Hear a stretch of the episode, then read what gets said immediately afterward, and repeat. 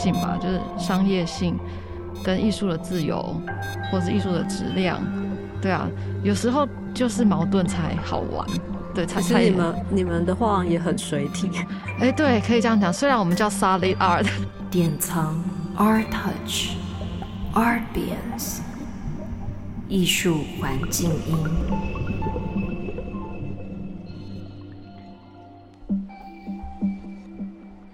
典藏阿扁，关心你的语文神经痛，动吧动动，控关于控控控，关于负一控一，拢伫编辑部的临时动议。各位阿扁斯的听众朋友，大家好，嗯，我是今天的主持人玉英。那我们今天的带状节目是来到编辑部临时动议，今天要动议的题目是。一体性策展和商业艺廊的多元经营模式。那这一集我们邀请到的来宾是本市艺术的策展总监洪飞。Hello，大家好。对，然后我介绍一下鸿飞，因为鸿飞他是在二零一九年开始任职于本市艺术的策展总监。那他在二零一五年的时候有创立 Nature More 本末工作室。然后也任职艺术杂志的编辑，拥有非常丰富的撰稿、策展、研究，还有国际交流的执行经验。那他在二零一五年的时候，其实非常的投入到关于生态还有社会永续价值相关核心的研究，以及书写和出版，以及策展的执行。那他目前就是在本市艺术担任策展的总监。那我就欢迎鸿飞。哦，你介绍的好详细哦。对对，有昨天有认真把你的简介稍微 阅读一下，然后我也来带一下，就是关于本市艺术，因为我不太清楚，就是听众朋友了不了解，就是本市艺术的，比方说他们画廊的一个风格，或者是说他们的营运的状态到底是怎么样。那他目前他的据点是在。关渡就是一个台北市很新兴的科技园区里面，对它的据点是位于关渡，它是在二零一九年夏季成立，但它原本的据点其实是在桃园，对，应该是二零二零下半年，对，那它就是在二零二零下半年的时候才就是整个画廊移到关渡的科技园区里头，他们画廊很突出的一个方向是关于它经常会策划就是高度一体性，然后。也有社会性议题的一个策展计划，在画廊的经营面向上面，那他在合作的艺术家，除了就是台面上我们大家都认识的，不就青壮辈的世代的艺术家的合作，例如之前有跟叶祖胜老师有一个个展的合作，然后他们其实也很积极在推广比较少在商业画廊展出的潜力的新秀，因为我其实很常。在就是本市的时候看到一些就是我过去不熟悉的艺术家，但是作品的质地非常好，就是在你们那边可以看到新的名单啊，这是我常去本市艺术感到很惊喜的一个部分。那鸿飞就是本市艺术从创立到现在非常重要的一个灵魂人物。对，嗯，一轮的这样介绍下来，其实因为我经常接触的都是一般的商业画廊，然后本市艺术对我来讲，它的经营模式是跟一般的商业画廊其实有一个很大的，也不是说很大的落差，是说它好像呈现了多一点不同的可能性，在它的这个画廊经营的面向。那我当然就是讲的叙述的方式，可能都是比较业内的一种叙述方式。然后也想问问汉鸿飞，如果就是像一一般的听众，或者是说一般的民众，他想要去。本身艺术的话，你会怎么样跟他介绍？就是本身艺术到底是一间什么样子的画廊？嗯，如果是对于还没有来过的话，如果只能用文字或是口语来介绍的话，应该其实我们就是一个艺术空间。然后我们这边大概一年会有五档展览，因为其实每一档展览的调性跟定调都很不一样。尤其是我们其实今年才迈向第三年，所以有很多的，就说在这一段时间，其实一直都有很多的可能性。然后像你刚刚提的，其实我们策展的自由度也非常高，然后给艺术家的呃实验的空间，或者不管在空间上，或是在各种议题上，其实基本上比较没有包袱。那我觉得。当然还是会鼓励大家来到现场，因为每一档展览的体验跟感受都很不一样。然后我其实也是一直在提醒自己，或是在就是透过观众的反应，让我去找到看待作品或者看待展览的角度。对啊，我觉得例如像我们最近的新的展览刚开幕嘛，然后像育婴，哎，这个可以讲吗？可以啊，可以啊，对啊，你可以说。我觉得怎么说，就是呃，像哎，我就发现哎，小朋友的角度，小朋友的视角，嗯，他怎么他来到我们的空间，哎，他怎么跟这些作品互动？即使这不是互动的作品，我就觉得好有趣哦。就是像你的小朋友，他在那个 Himali 的那个 Particle and Wave 的的的前面，他就在玩那个打地鼠啊，就互动版的打地鼠，然后我就觉得哇。原来可以，对啊，然后还有什么带带上 VR，然后就看到带上那个 low low low 的 VR，然后说哇，我一路看到南极去了，就是我觉得哇，这是这个视角，我觉得这些都是一直会提醒提醒我们，就是很很深陷其中的，对，不管是语言啊，或者是我们展现的方式、沟通的方式，我觉得它就是一个哎，好有趣的的视角。所以总之讲回来，我觉得其实。好，没错，艺术其实真的还蛮精英的，对，然后，然后真的是非常有距离的。但是我觉得还是回到每个人自己可以有那个自由去体验、去诠释。那我觉得这个才是有趣的地方吧。嗯，因为我觉得我可以回馈一下，就是其实像小朋友他们的生活范围是非常封闭。就是他他的生活很就除了家庭就是学校，所以其实对他们来讲，就是我每个周末会带他们去艺术场域或者是相关的机构，对他们来讲反而是一种，嗯，怎么讲？他们可以不就不就让自己的想象力或者是说行为是可以不就放松的，嗯。就是那个场域对他讲是，他们都会把它当游戏场。我觉得有一部分经验也是可能跟之前我都是去北美馆那种儿艺中心，嗯，或是桃园的儿美馆，然后参访，所以他对于作品的互动或者是界限，他都会被那那样的模式。所影响，对，可是就是期待说亲子观众其实不要觉得画廊本身就是充满距离，对啊，那其实带小朋友去，小朋友其实都会，因为那里的那里呈现的作品绝对不是他们现实的，就是比较平凡的生活里面会会面对到的事情。然后我觉得对他们来讲都会是很有趣的互动，或者是。怎么讲？不同完全不一样的刺激。那我觉得，那对小朋友的经验，有些人经验来讲，我觉得是非常重要的。嗯嗯嗯，很希望如果有刚好到关渡，比方说你是要去水鸟公园，或者说你刚好要去嗯关渡台北艺术大学那边放松的话，其实也可以把本身艺术纳入你的行程，对啊，因为在那里其实。布置展览的质地是好的，对，然后其实对亲子也非常友善，对，所以也就号召一下，就是如果刚好要去那边旅游的听众朋友，可以考虑把本市艺术也纳入，就是你周末行程的其中的一站。嗯嗯，我承认我没有每一档，像我同事就是都去本市艺术，每一档都有参访到，但是其实大概归纳本市艺术这几年来的策展面向，其实大概都会跟性别生态。或者是感性跟身体有关，然后其实也想问问看鸿飞说，哎，为什么你都对这样的议题你会比较有感，而且有兴趣？就是它跟你的过去的经验是否有一些相关联性？嗯，因为生态它一直都是我个人比较关注的的主题，然后这个就是像刚刚玉莹介绍的，从二零一五年开始，其实就投入这个领域的探索。大概是到两三年前，自己开始感觉有一点点，呃，有点像是中年危机的焦虑感的时候，开始意识到自己身为一个女性，一个女人，然后这样子的身份，然后怎么面对，比如说呃，面对自己的身体，然后面对就是个体跟集体之间的期待跟跟呃冲突，其实我觉得。很多的选择或是转向，都还是从自己的生命的经验出发，然后也很幸运，就是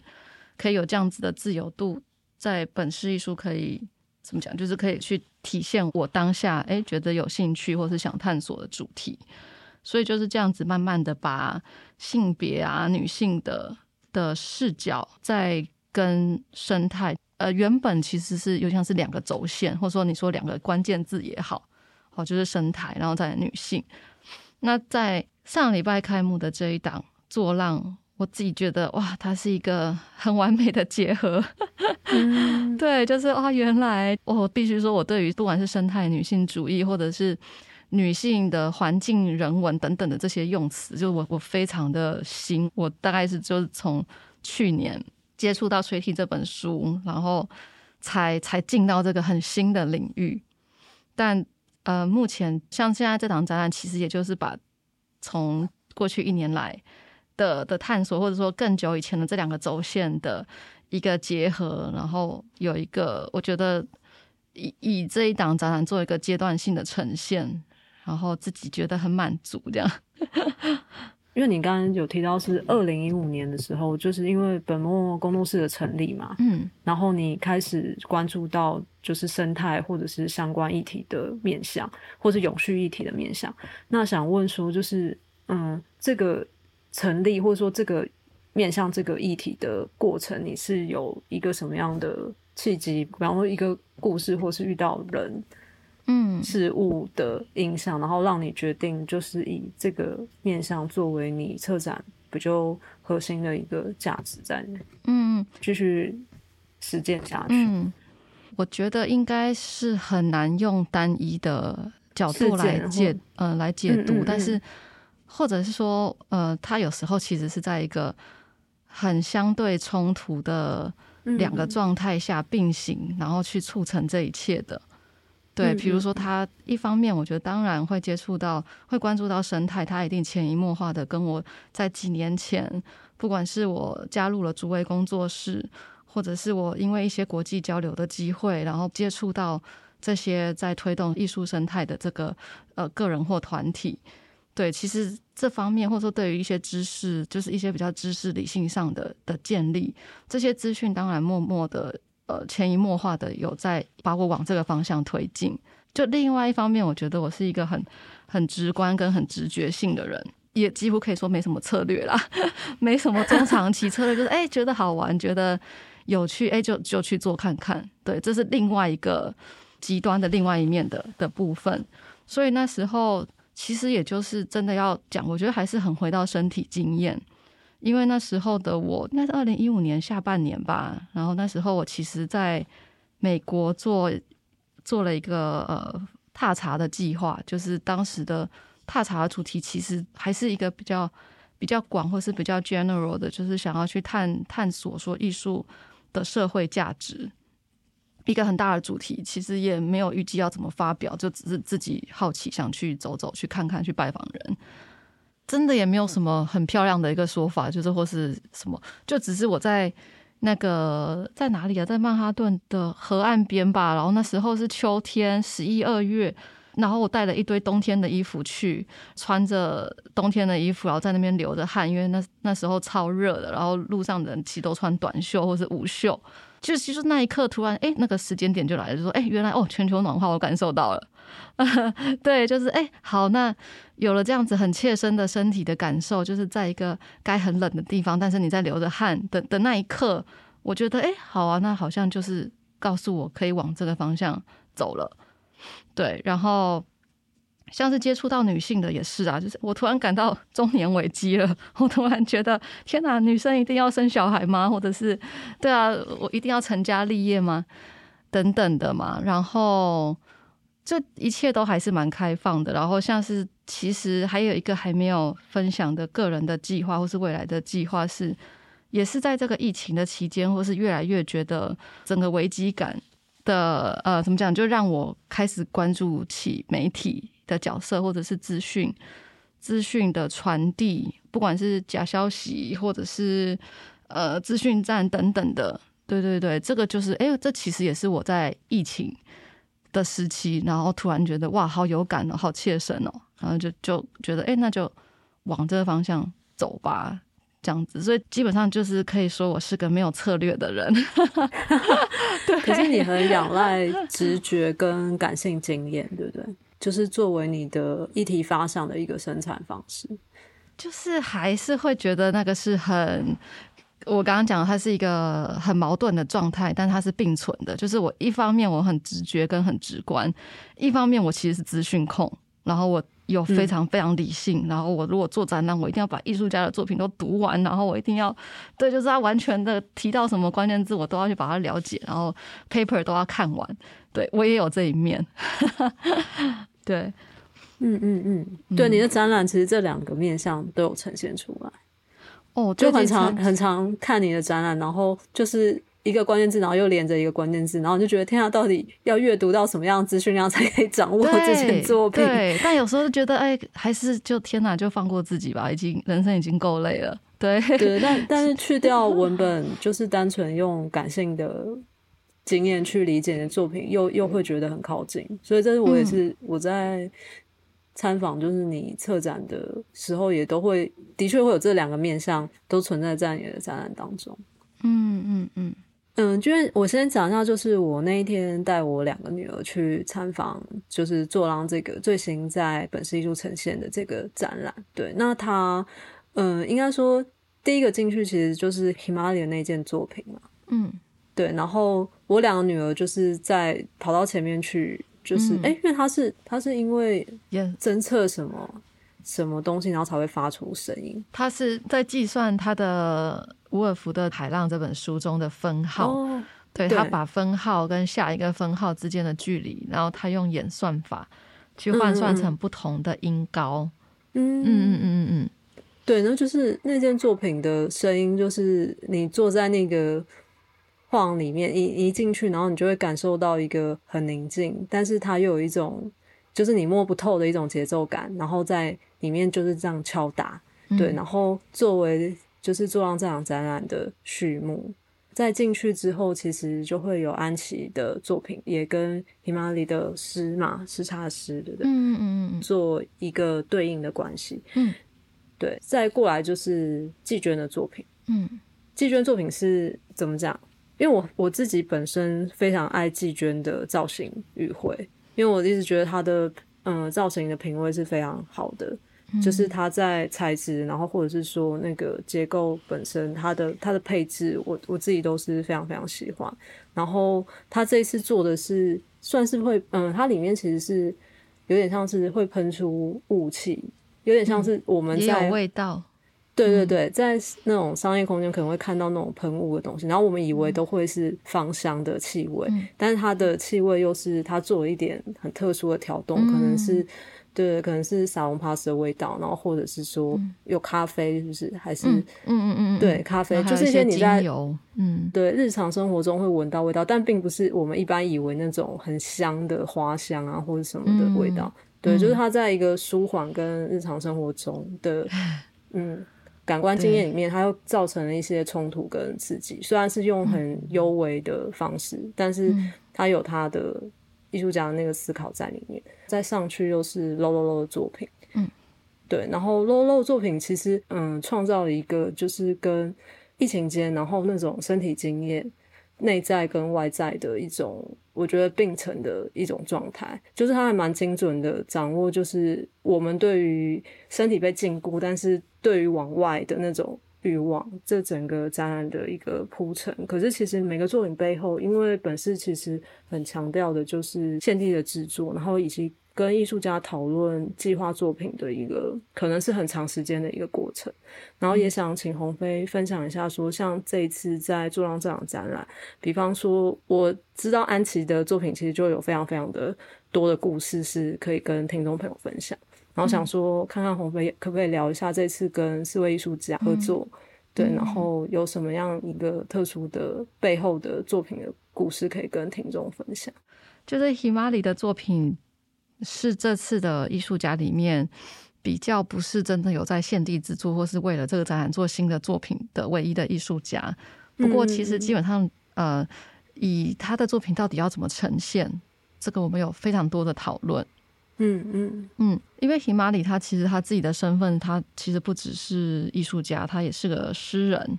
对，呃，所以他的这次会邀请他，其实是非常喜欢他。用所谓的酷儿的文字那样子的力量，或是那样子的能能量。但是，一样，我们回到展览的框架，我要怎么样透过一个空间，然后一个展览，把它的能量去用展览的形式传递出来？这个部分包括作品的挑选，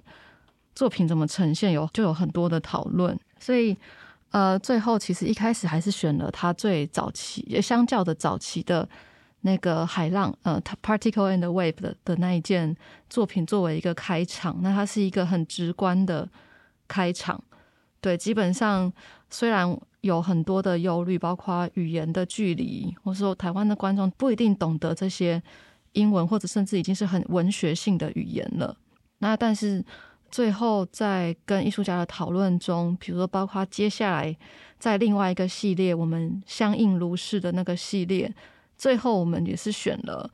呃，其实是一件摄影的作品嘛。然后这个是嗯唯一比较视觉性的作品，其他的就是呃两件声音的作品。那其实就是 Himari 他的朗诵，他自己写下的诗，然后他用英文去朗诵，以及最主展墙的一大面。其实这一次我们非常的。一反之前奇观式的操作，这一次的展览非常的 light，对，然后哦，我我很庆幸，也很庆幸跟喜马里来回讨论后，我们舍弃了去盖一面墙，嗯，因为其实有来过本市的朋友会知道，我们其实有一个很宽敞的挑高的空间，那当时在分配。希玛里跟安琪的作品的时候，一度觉得，嗯，他们的作品好像要有一个很包围、很包覆的、很独立的空间，让他们好好的说他们的故事。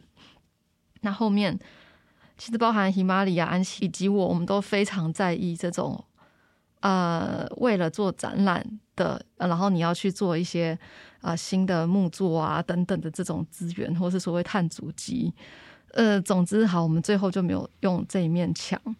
对，就没有就没有去盖这面墙，那反而打开了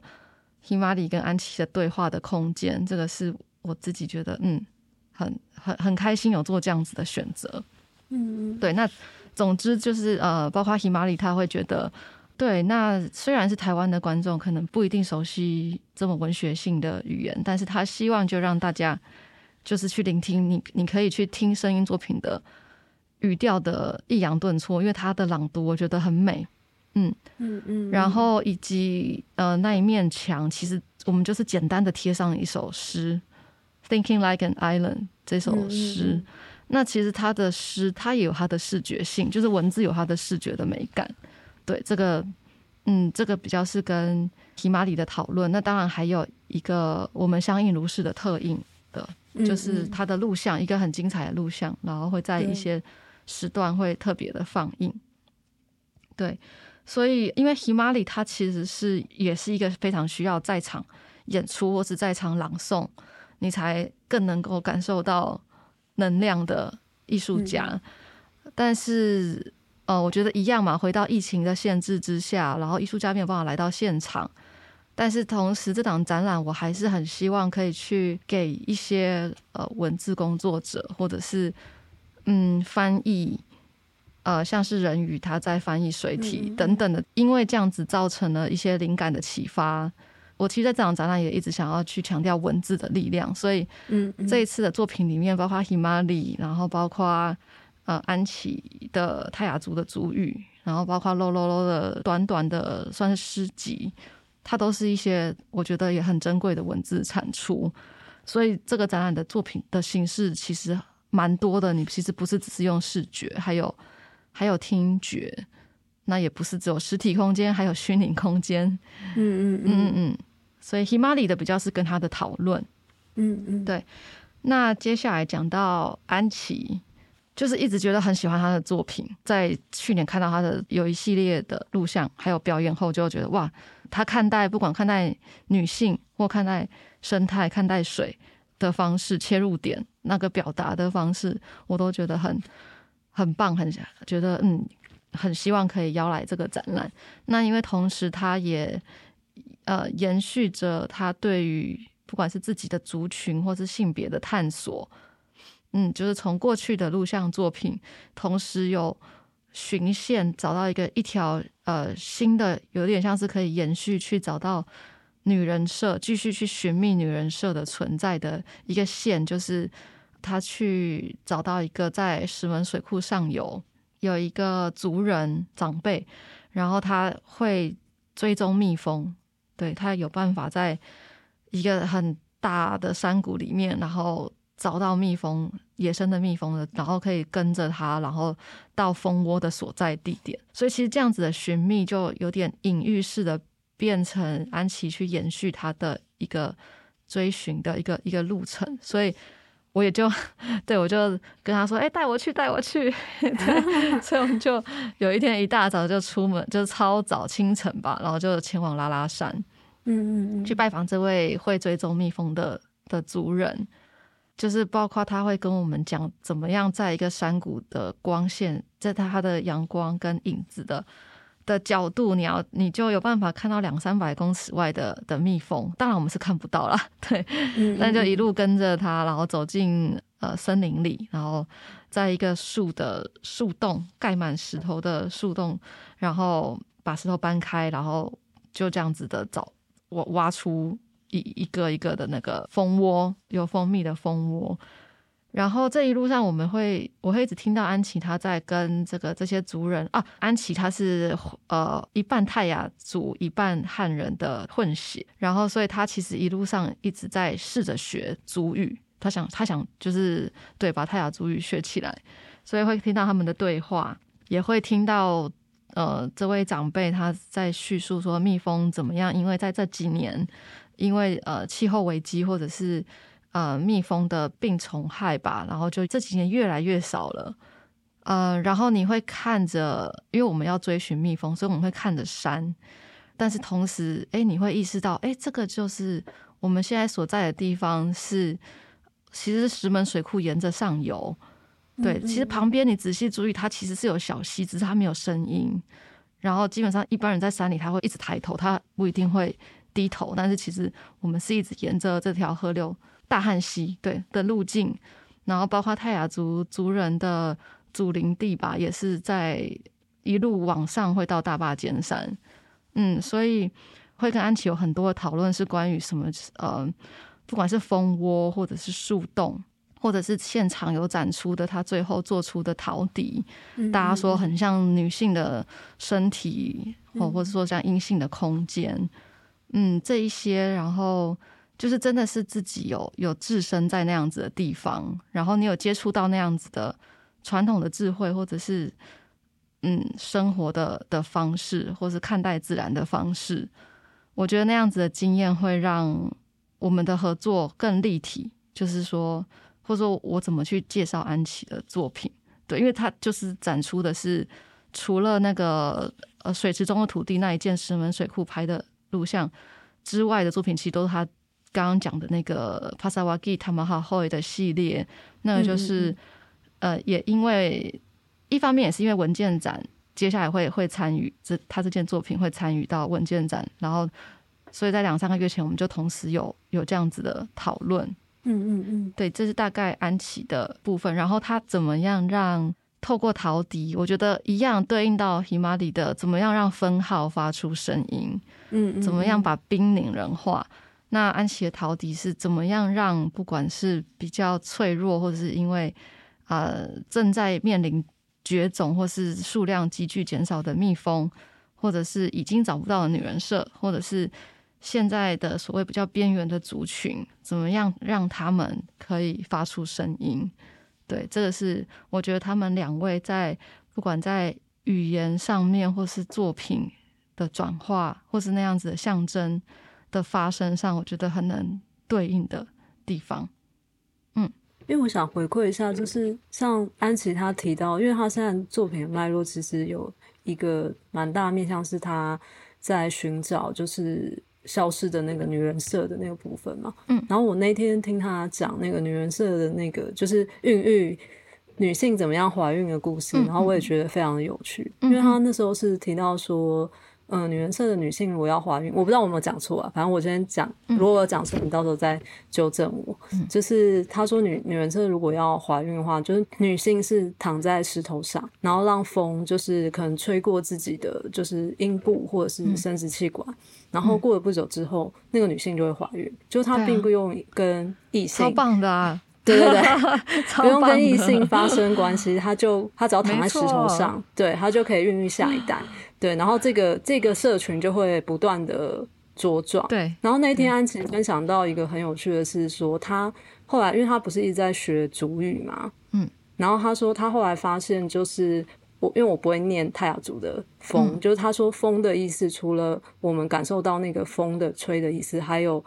灵魂的灵的这个意思，所以他其实那个风吹进去，他其实可能也是有。一个灵，然后把它吹到女性的身体里面，然后所以你可以孕育下一代。就是我觉得他在讲那个故事，然后以及他学习主语的那个过程，就是突然领悟到哦，原来嗯，那个语言本身它可能有不同，不是只有单一的意思，它可能有多种的意思。然后他又再串回来到他的那个作品本身，就是我觉得那个过程非常有趣。然后以及听到那个女人社的生育的那个 生育的那个故事，我也是觉得哇，怎么那么美好的 美好的世界？乌托邦。对对对，对啊，安琪的，我觉得她的生命、生活跟创作是完全贴合在一起的。嗯嗯嗯嗯嗯，就是他。没有穿任何的衣服嘛，然后他走在林间，然后就是非常自然而且很闲适的状态，然后再吹他就是做出来的那个嗯。陶笛，对，嗯嗯嗯嗯，对对，就是他他也说他就是在模拟，假设他自己是女人设的女性，对，然后在那个森林里面生活的一个样貌，对啊，就其实听到他的那个故事性，然后跟他影像所表达出来的那个状态，都会觉得哇，就是。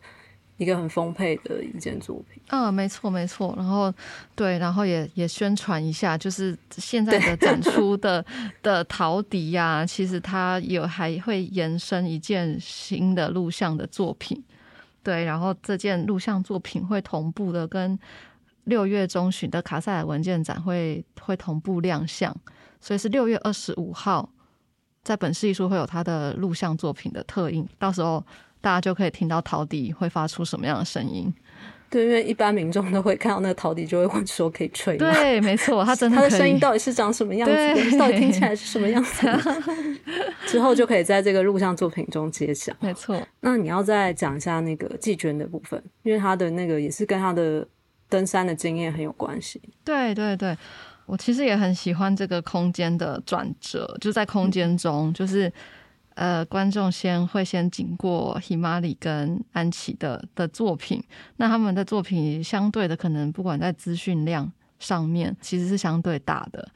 那然后弯到转角的另外一区就会进到季娟的作品，然后季娟的作品它也就是哎很直观，相较是很直观的，因为当初我在邀艺术家的时候都会强迫他们读。水体这本书 也没有到读啊，读书会要读完，还没有要读完。但就是我也期待他们会有什么样的不同的角度来回应这个策展的概念。那季娟她读，嗯，不是读完，她读完我的读书摘要，摘要版。对，她读完后，她也的确就是很直觉的回想到她，因为她也是个很喜欢往山上跑的人，然后她就是。很直觉的回想到他自己每次呃很常去到山上，然后山上起雾的那个身体的经验，嗯，所以就是也触发了他觉得，哎，好像可以做一些作品，可能就是以以这次的呈现，就是相较于比较微观的大自然，或者是说呃可能带有点讽刺的，去用很人工的去切割石头，然后有点像呃你可以捧在手上的一个迷你的。造景池啊，对，或者是小的，对对，呃，水水族箱等等的的方式，然后他去营造一个这样子，我们在山上起雾的，在这个地方这个时间，然后看到季娟的作品，其实特别会想到一个生在台湾一个很珍贵的生态的特色，就是雾林带，因为像我们其实都，我相信大家都会觉得，哦，呃，爬山起雾是一个很很 common 的的经验。其实爬到阳明山就可以起大雾，就可以跟那地地平面的世界完全不一样。这样，那其实这个是后来也查了资料才知道，它是一个很珍贵的生态的特色，就是全球只有很少很少比例的地方有这样子的所谓的雾林带。那雾林带为什么很很重要呢？就是因为雾就是回到水体嘛，就是雾的角色是它可以去捕捉水，它是水的捕手，对，然后它可以把水留住，然后存在森林的土壤里面，所以它可以去维持一个中年呃一直是很 呃 stable 的一个滋润潮湿的状态。那这样子的地理的特色，或是生态的特色，它在尤其是这几年这么多的气候极端气候造成的。呃，不管是森林大火、野火等等，那一些地方其实就是因为他们太干了。嗯，他们呃随随便森林可能一起火就一发不可收拾。那相对在台湾，它这个雾林带，它有点像是一个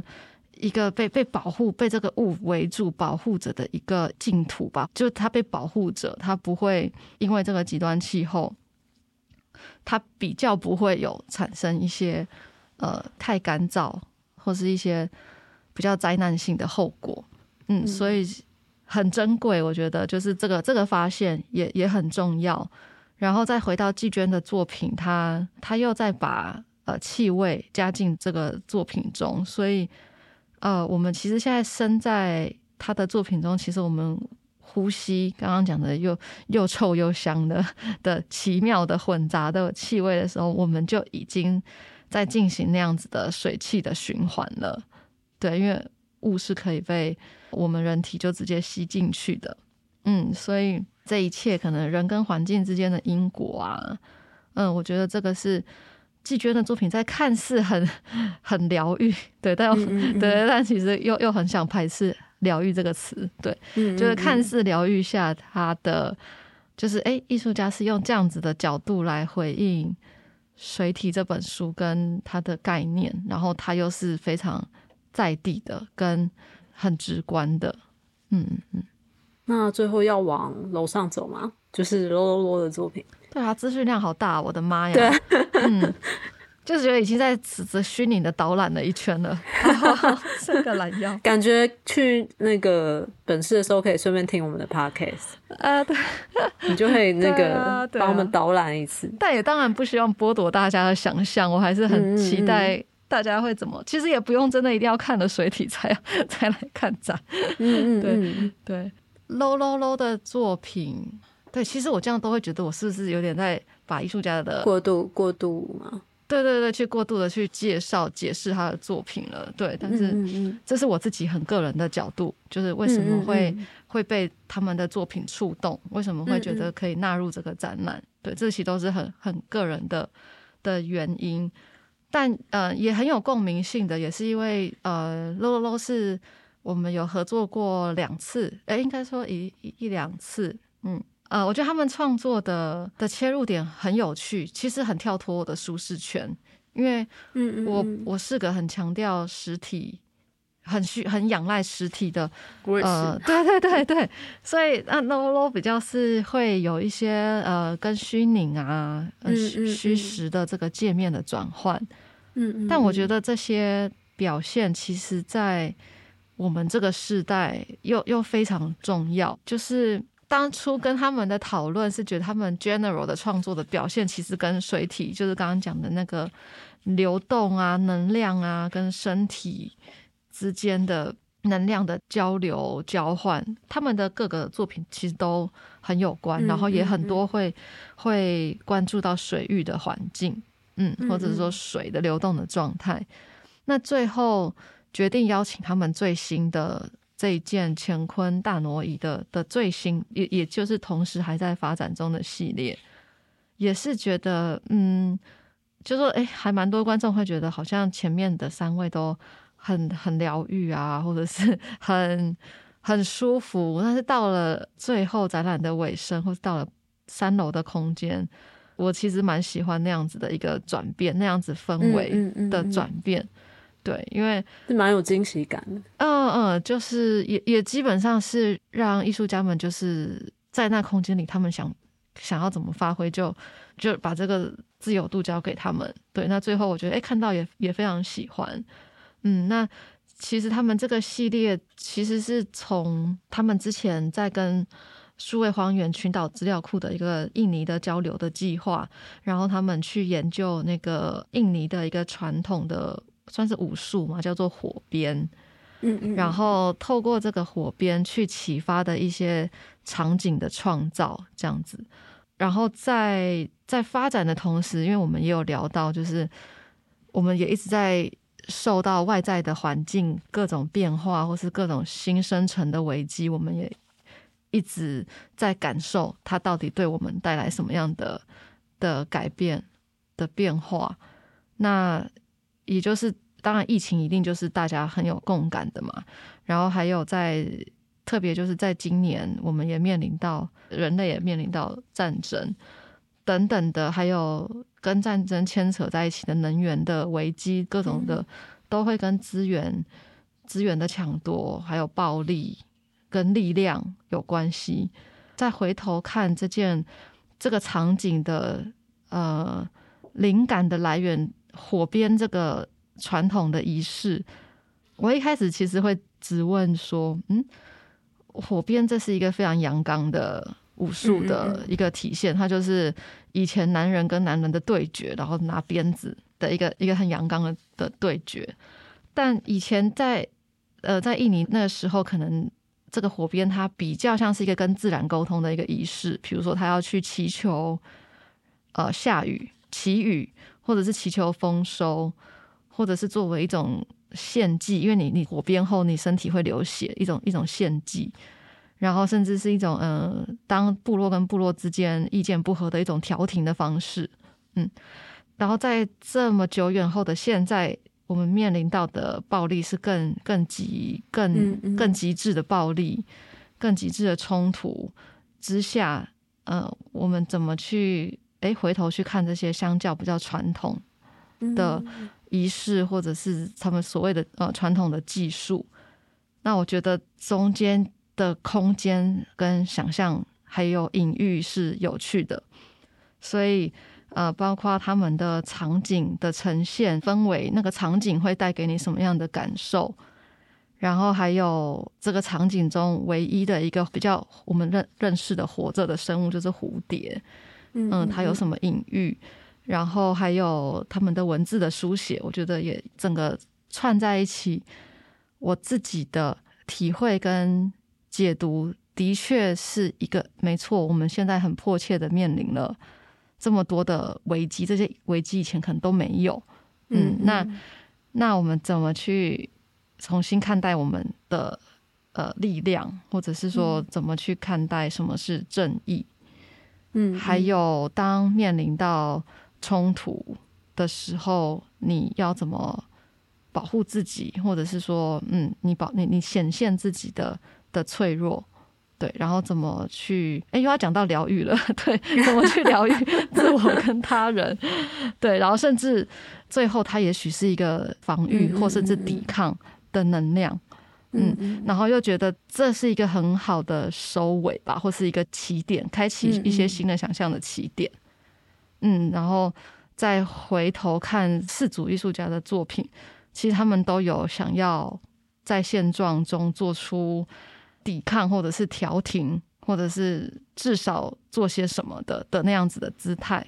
对，所以我觉得很回到整个展览要讲的那个那个精神。对我觉得就是作浪想要表达的精神吧，或是想要鼓励的一种能量。嗯嗯嗯，这些作品一定会触发些什么什么样的感受？那那样的感受的可能性是蛮多的。对对，嗯嗯，就是对，所以我其实还是非常的怎么讲？就是这是我每次去本市的感受啊，就是我其实都不会带着什么样的预期去，可是每次我觉得每个艺术家提出来的作品，或是黄飞他想要在里头试图。嗯，触发讨论的议题，我觉得其实都是非常有厚度，而且有力量。嗯，谢对，这是我的，这是我的感受。然后我最后其实是想问说，因为。嗯，本次他其实一直在生产质量这么好的展览，然后以及跟艺术家有这么多深入的互动跟生产的过程。那其实我觉得会有一些人会误会说，哎，那本次它本身到底是替代空间，或者是说，哎，它是有一个基金会在支持的美术馆规格的画廊嘛？那我也想问问说，因为本次艺术它还是定位为商业艺廊嘛？嗯，就是也想问说，像在一个能够做这么好生产质地的机构里面，他怎么样去思考，就是跟商业市场，或者是说他怎么样定义他商业艺廊的可能性？因为他一定会跟所谓台湾一般的那种商业艺廊的经营模式是不太一样。嗯嗯嗯，这是我还蛮好奇的部分。我当然也会觉得比较幸运的一点是，今天如果我这档展览是做策展。嗯嗯嗯，基本上不管你的呃身份是商业画廊或是什么，基本上你如果要做策展的计划，其实就不要去想商业的的可能，可能会比较自由一点。对对对，那商业这件这件事情是，我觉得还是不会跟所谓好的内容。优秀的艺术家去去冲突的，嗯嗯嗯，对我们其实也会一路上会遇到很多，哎，就是愿意欣赏的的藏家去收一些别人听到会觉得天哪，怎么这能够收这样的作品啊，真是不可思议！这样，对，也还是有。那我觉得收藏只是一种肯定或是支持的其中的一种方式。嗯嗯嗯。这个也是我自己很常会会问自己说：，哎，做展览的价值，或是在所谓商业画廊里生产展览的价值，或者是推广艺术家的价值，它只能透过一种方式嘛？它只能透过所谓的金钱的买卖吗？但我觉得好像也不是只有一种方式，只是我们可能还在。摸索，或是哎，我们总要先做看看，才会知道哎有什么样子的后果。对，就是先做了吧。再来，其实有一点是，其实艺术空间，呃，一个商业画廊的可能性是非常多的。它不是这么绝对说，哦，你就是一定是销售型的画廊，或是，或是你如果做这种比较实验性的，你就要。呃，等着饿死，好像对对，好像也不也不是，不是这种二分的方式。对，只是说在台湾有没有更多的多元性的可能，嗯，或是更多元的观众，或是更多元的讨论。那这种一样，我觉得是你不做也不知道会怎么样，那不如就做吧。对啊，然后像有些的国外的商业画廊，可能他的对象。的确，他可能如果是比较议题性的导向，或是他有一些比较擅长的主题的话，他们可能的所谓的买主可能就会是机构型，或者是一些有同样关注兴趣的的私人的基金会。对，那当然，这个我觉得也是。回到比较现实面上，这可能是本市艺术接下来要努力，而不是接下来我们应该一直都在努力，它就是我们要努力的方向。然后我觉得同时一样，就是如果如果你作为一个艺术空间，你能够透过展览或透过内容多尝试点什么不同的，或是多带入一点什么，其实就诶，那那有何不可呢？对啊，如果现在就是。总觉得哎，好像一切都束手无策，或是超级焦虑的时候，那不如就就看看艺术能做出什么样的可能性吧。嗯，因为因为应该是说，其实我觉得台湾台湾很微妙，就是呃，我觉得艺术圈一部分，比方说台湾艺术家，他可能就会很反商吧，他可能就觉得商业机制他是不会想碰，他只想要纯粹去。专注在他的艺术面向上面，可是像画廊机构，他可能又会觉得啊，你的作品就是卖不掉啊，你从来都不考虑商业机制，那你这样子要怎么样？你的你职业要怎么永续？要怎么样流通？对，就是两边都会有很固着的想法。可是因为我是在你们画廊当中，我看到是。商业机制它不一定就是一定，就像你说，它不一定只是买卖，不一定只是艺博会，不一定只是艺术市场，它可能是一种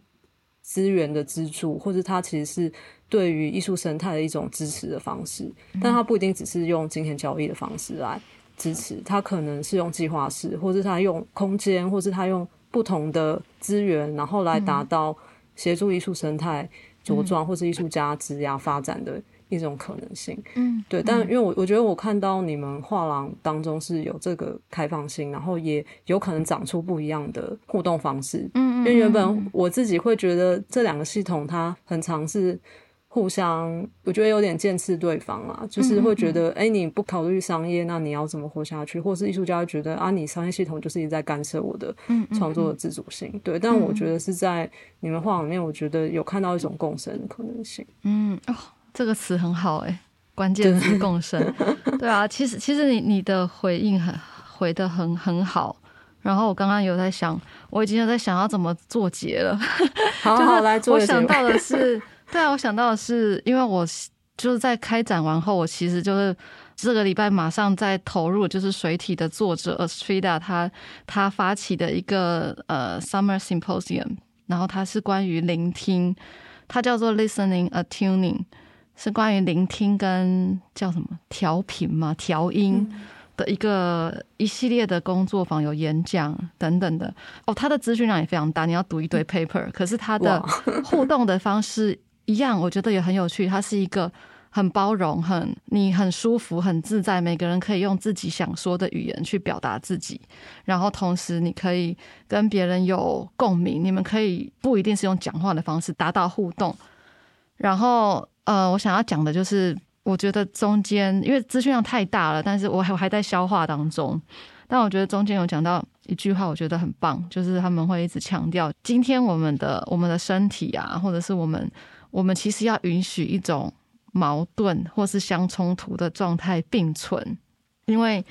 我们有这样子的可能性。对，就是我可以同时超级理性，我也可以同时超级的脆弱、超级感性。所以我觉得，当然这是讲到个体的面向，但我觉得如果回应到育婴刚的问题，对啊，我觉得一样就是怎么打开那个可能性吧，就是商业性跟艺术的自由，或是艺术的质量，对啊，有时候就是矛盾才好玩。对，其实你们你们的画也很水体，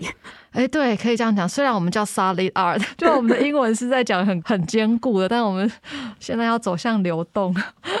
对对，就是允许矛盾的并存，然后开放流通一切的可能性吧。对啊。